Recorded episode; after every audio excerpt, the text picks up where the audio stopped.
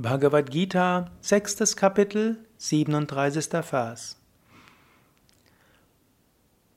Arjuna sprach, Der Mensch, dem es nicht möglich ist, sich selbst zu beherrschen, obwohl er Glauben besitzt und dessen Geist sich vom Yoga fortbewegt, welches Ende erwartet ihn, da es ihm nicht gelungen ist, Vollkommenheit im Yoga zu erreichen, o Krishna?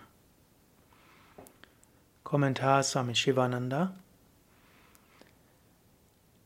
Er glaubt an die Wirksamkeit des Yoga, aber es ist ihm nicht möglich, Sinn und Geist zu beherrschen.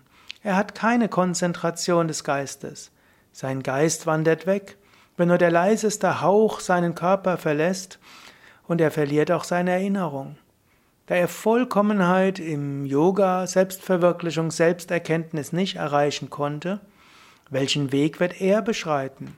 Und welches Ende erwartet einen solchen Menschen?